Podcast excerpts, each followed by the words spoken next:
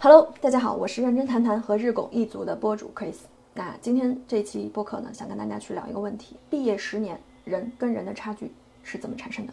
那也许你现在刚毕业不久，或者是工作了两到三年，也许你已经工作超过十年了。那么不管是哪一种情况，可以你闭上眼睛想一想，你身边有没有一些人原本跟你的背景履历差不多的，但是呢，现在他过上了你向往的生活。而有没有一些人呢？可能原先甚至比你还好，成绩也好，拿到的 offer 也好，但现在他的状态是你完全非常排斥和不希望自己变成那个样子的。我觉得不论是在什么样一个阶段，我们身边一定会出现一些人，那些人他可能最开始看上去好像跟你差不多，但慢慢的你会发现，哎，他的生活是多么多么的有能量，多么多么的有生命力啊！他可以做着自己热爱的工作。家庭关系非常和谐，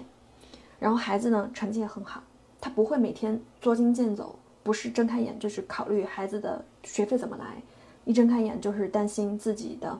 下个月工作还能不能保得住，房贷能不能还上，然后担心自己的父母突然生病想找自己救济怎么办，而是他可以完全非常游刃有余的平衡好工作还有生活，他对未来是非常有信心的，并且他不畏惧。可能出现的不可控的，可能会发生的一些挑战和风险，或者是一些困难，这些东西它是有准备的，一定是不担心它的发生的。那为什么十年毕业的这种时间会造成这么大的两种差距呢？这就是我今天想去跟大家谈的第一点。我们在工作之后，大家有没有去刻意的注重你自己的人生架构的搭建？这个大家如果做互联网应该很清楚吧？我们一个代码都有底层的架构，人生其实它也是有底层架构的。我们可能在二十五岁或者二十四岁大学毕业之前，基本上也都比较一致，上学、考试、去好的学校，这是大家被要求的。我们是在一个非常确定的、非常有框架的、非常有标准化的这样一个模式下要求的。只要你按照这个方向做，大概率不会太出错。但是，一旦你离开了学校，进入到了社会，你会发现原来的那一套非常简单粗暴的、有明确指令的框架消失了。哎，于是没有人再去管你上班，你是在真的摸鱼呢，你还是在刻意积累精进自己呢？看上去表面好像都一样，到了年底都有工资拿，但是那些在摸鱼的这种状态，你持续一年，你持续两年，持续三年，你会发现，你做事情的时候你就很难再认真的起来了。发现了，你可以划水，你可以摸鱼。这个事儿嘛，也有别人去做，最后也不会怎么样。这个时候，你其实已经忘记掉了你自己。其实每做的一件事情，每说出去的一一句话，都是在关乎着你的人生架构的搭建。我们说人生架构的搭建，它其实是什么呢？其实是攻守结合的。那有手的那一层，就是你的底层架构，就像我们修房子一样，挖地基嘛，对吧？你的地基挖的是不是足够深？你是不是挖的足够牢？它决定了中途会不会突然一下坍塌。而攻的这一块，其实就是你有没有刻意在蓄能。我所谓的蓄能，就是也许短期来看做了一些吃力不讨好，或者短期没有办法看到成效，好像是在被别人做事情的事情，但实质上你是在积累你自己啊。那你有没有去做这样的事儿？还是你觉得，哎，大家都在摸鱼，那我也摸鱼好了，划水嘛，就是不划水不摸鱼，我是亏了，是这样的一个心态。那么你的人生架构。就会出现是底层也不牢，上层呢也没有任何核心竞争力，也没有任何良好的可迁移的一些工作习惯和行业口碑。然后突然等到有一天，哎，我们讲到的就是你在向上攀爬的这个人生过程当中，它在不同的时间一定会有节点，不管是你主动的还是你被动的，这个节点都会到来啊。到来以后呢，就是人生架构搭建的非常牢靠的人，他基本上就不怎么会被撼动，对吧？就像一场。哎，大风一些外界的这种自然环境的变化，修了牢固了的房子就没有问题。但是有一些可能中间出现底层不牢的等等这样的一些情况，它可能就会出现问题。所以我可能想去讲的第一点就是，我们其实，在你从毕业以来，哪怕是你现在已经工作五六年啊，或者十年等等，如果越早能够意识到人生，它其实是一个可以被去规划、可以被去刻意调整的一个架构的搭建，你的人生也是需要去被搭建的。那么你在做选择的时候，你在面对一些短期见效和长期见效的这样的一些考量的时候，其实你应该会有更清晰的我应该怎么去做选择的思路，而不是马上就出现混乱，不知道应该怎么去做选择。所以第一点就是人跟人的差距，它其实我们都会说十年之后的差距真的非常大。就像我前面给大家去举的这些例子，我相信你们身边应该会还会有更多的、更明显的，甚至是对比更强烈的一些差距。但这些差距它绝对不是一两天产生或者一两年产生的，它一定是早期这种底层的思维。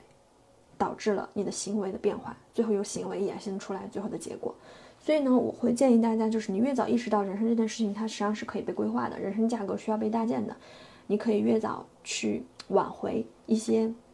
对你不利的一些局面。那怎么样去做这个人生架构的搭建呢？我觉得可能从兵书上面啊两个词，最大家听的最多的，我觉得就是比较切合，就是你要攻守相济，怎么样攻，怎么样守哈。就很多人就是在该去攻的时候呢，选择守。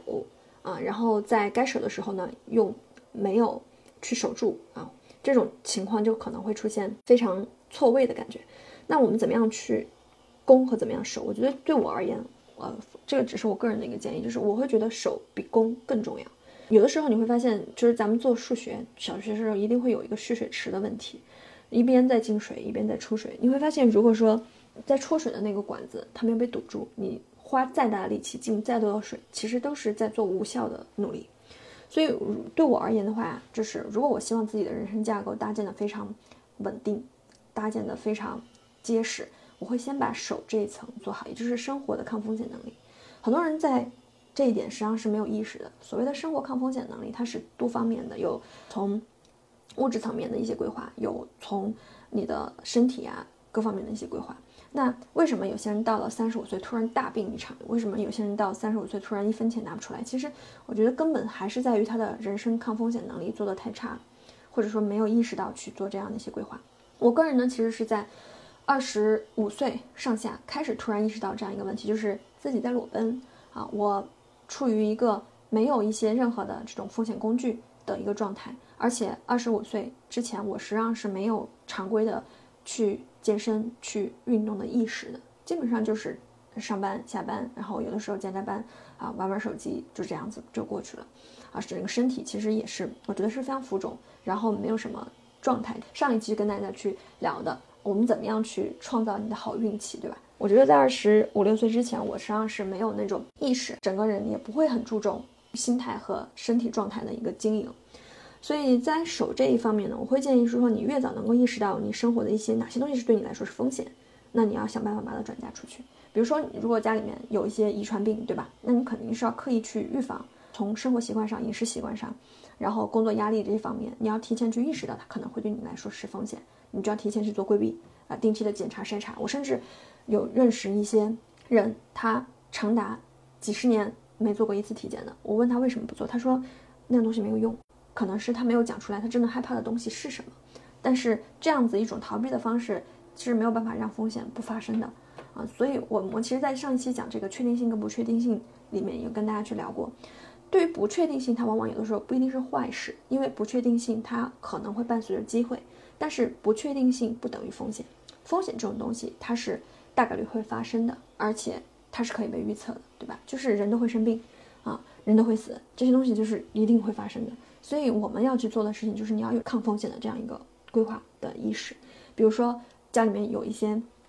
遗传病的，对吧？我们可能就要趁着你自己还没什么问题的时候，该有的一些有杠杆的风险保障，你要去该做的就做，趁早。我自己的全套的健康保障是在我二十六岁左右去搞定的啊，在那之前我其实也没有意识，但突然一下子，就是当你背上了债务，当你突然意识到你原来你的底层的架构是那么的，就是容易被撼动。对吧？那么的不结实、不牢固的时候，你会意识到我想要去借助一些外力的工具去解决这些问题，啊，然后同时，生活当中的抗风险能力，除了这些显性的，比如说自己生病、父母生病、孩子生病，啊，中年失业、投资失败等等这些东西，还有一些，比如说之前有跟大家去聊过的，就我们在去做投资的时候，我在认真谈谈里面也去分享过，比较推崇的一些呃思路啊，就是你不能呃拿着呃一个你的所有的这个资金去。为了获得一些可能看上去并没有那么高的收益，而且冒着你本金这种亏损的风险。大家只是看到那个结果，哎，赚到了多好，每年年化多少多少，百分之二十、百分之三十，这个数据真的是很打动人。但你没有想过，百分之二十、百分之三十，可能它背后意味着就是你要冒百分之百本金的风险。包括说生活上面的抗风险能力，你的这个资产资金的这样一个管理是同样的道理。你有没有刻意的去留出来一部分，完完全全是无风险的？我见过很多人，就是要么 all in 哎股票，然后哎赚到的时候就觉得行情不错的时候觉得不错，哎把这前几年亏的都拼回来了。但行情不好的时候，就连几年可能都是亏损的。当你一问他说你生活的抗风险工具有没有准备？没有。一旦生了病，或者是一旦中途裁员，整个现金流完全就是没有，或者整个现金流完全是负的，就根根本就其实就是很难去想象的那样一个状态。啊，然后同时生活的抗风险能力，除了我刚刚讲到的孩子自己、呃父母，我们这些杠杆工具，以及你能确定到的，比如说有些人他希望自己可以提前退休，对吧？然后退休之后，他有足够的这种生活的现金流，可以用它去很好的做自己喜欢的事情，去自己喜欢的地方。但他不行动或者不作为，哎，就觉得说我这么等着啊，或者说我去做一做投资，万一我赚到了，我就可以去实现。但其实另外一些人真的想去实现这些东西的人，他已经在行动了。我就存嘛，找到合适的对应的工具，我慢慢去铺垫和规划，提前十年去做这些事情，一定比你临到头你再开始去想会容易的多得多得多。所以抗风险的能力，我们除了指的这些生病啊、这些变老啊等等这些以外，还有呢就是我们的健康状态。就你不得不承认，你三十五岁以后，你的精力是一定不如你二十出头那么好的。不然的话，为什么很多企业那种需要强加班的工作，他都招年轻人呢？所以，那你既然如此的话，你越早能够养成一个比较好的这种作息习惯，或者说一种呃。运动的这种习惯，把它把它带入到你的生活，那你可能是越早可以去突破或者说延缓这样的一个身体走下坡路的一个状态。那这种呢，我觉得可能大家听的也比较多，所以我这边不过多去赘述。我觉得最关键的就是手的话，就是不要吝惜你在手这件事情上的投入，因为只有你手做的足够的牢，你才可以在攻的时候无后顾之忧。之前听过一句话嘛，呃，最害怕的时候就是。你刚好起飞，但是就被一些生活当中的一些风险的事情，比如说刚刚提到那些东西拽断了你的翅膀，就就没有办法再飞起来了。所以，我当我们把手做好了之后，我们再去做弓。弓的话，我跟大家去提几个建议吧。我觉得也不知道建议，就是几个点。嗯，你要想去进攻一件事情，你可以去做一些调研，这是没有问题的。你做的调研越仔细，可能对于你犯错误的概率会越低。但如果说一味的去调研，没有行动是没有意义的。就一个事情，你看了很久，观望了很久，别人也成功了好几轮了，但你始终还是下不定决心，没有办法入局，那就谈不上任何的意义。就是你理论上做了无数次的演练、推演，实际没有做任何的东西，其实它也无法给你带来什么。所以我觉得在行动这一个层面的话，就是几个关键词：精准、快，再加一个原地复原力。这个原地复原力，我在第一期核心竞争力那一期的播客里面有跟大家去聊过。我认为什么是现在年轻人最重要的一些能力？其实这个就是接着这个去进攻最后的一个能力，就是你可以去进攻，对吧？你进攻的时候就可能会面临着不确定性，失败或成功，没关系，你去做，做了之后大不了你从这个里面去找到总结的点、复盘的点，然后在原地恢复就好了。我最近有在去看一个电视剧的那种快速的那种剪辑啊。然后这个电视剧应该是比较早期的，叫《温州一家人》，嗯，比较早期的那一波讲我们国家的这些创一代们怎么在那个时代就是面对着各种的挑战，然后最后坚持了这自己的信念，然后成功的一个故事哈，比较长。大家如果没有时间，我觉得可以也不看也无所谓。但是看那个影片的一个缩短的这个介绍的时候，我最大的一个感受是什么呢？就是生活当中我们现在有很多人，他。想着要去做成一些事情，但是很害怕投入，然后一遇到一些挫折或者挑战被打趴下了之后，就再也爬不起来了。但我看那个《温州一家人》的时候，我会发现，就是他们整个一家人，无数次的遇到挑战、挫折，无数次的真的很重很重的被打趴下，但是他们再站起来，然后再打趴下，然后再站起来。然后再打趴下，循环了很多很多次。我觉得一定是，虽然说说是影视剧，它有，呃，夸大的这个成分，但是它多多少少一定是有写实的。所以那些你看上去好像哎做成了一些事情的人，他不是说从来没被打趴下，而是他被打趴下之后，他能站起来。我们再去做自己的一个人生价格的搭建的时候，你要有意识，三十五岁以后是攻守相结合的，并不是一腔孤勇就可以的。你需要有策略，光靠努力是不行的。你需要把你的底层架构做好。那第二呢，我想跟大家去聊的就是有限和无限的游戏。这个其实在前几年书里面有很多概念是有提过的。那这里呢，我想给大家引用一个新的，叫做点状理论攀岩啊。大家如果有攀过岩，你会发现越往上走，或者说不同的阶段，它一定会有一些暴食，它是属于你踩到那个点之后，你会很轻松的一下子就跃上去。但有些阶段你会发现都差不多，反正都是拼体力、拼体能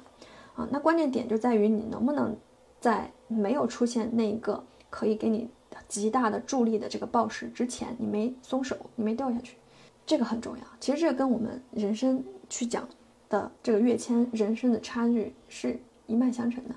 就很多人他可能还没有撑到那个转机出来之前，他就已经躺平撒手了，然后再掉下去，再重新来，然后还是那一段路，然后到那个之前没有遇到那个暴石又松手。所以就一直一样，一直一样做着重复的事情，是不可能产生不一样的结果的。所以，我们再去反思吧，或者说我们再去看，为什么人跟人差距这么大的点，就是有一些人他其实就是比你多坚持了那么十秒钟，或者比你多坚持了那么一会儿会儿，他找到了那个宝石，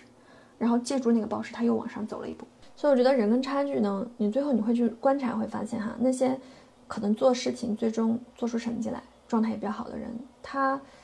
的谈吐或者说他的。整个人的状态其实是积极会更多的，呃，然后反脆弱的能力会越强，原地恢复力会越强。反之，可能不太如意的人，你从他的谈吐、举止、状态，你就能看出来负面的，呃，或者要不是抱怨别人，或者就是觉得对他不公平。所以我觉得最后呢，人跟人差距，我其实从心智的角度给大家几个我觉得马上就能用，真的是从小处你就能改变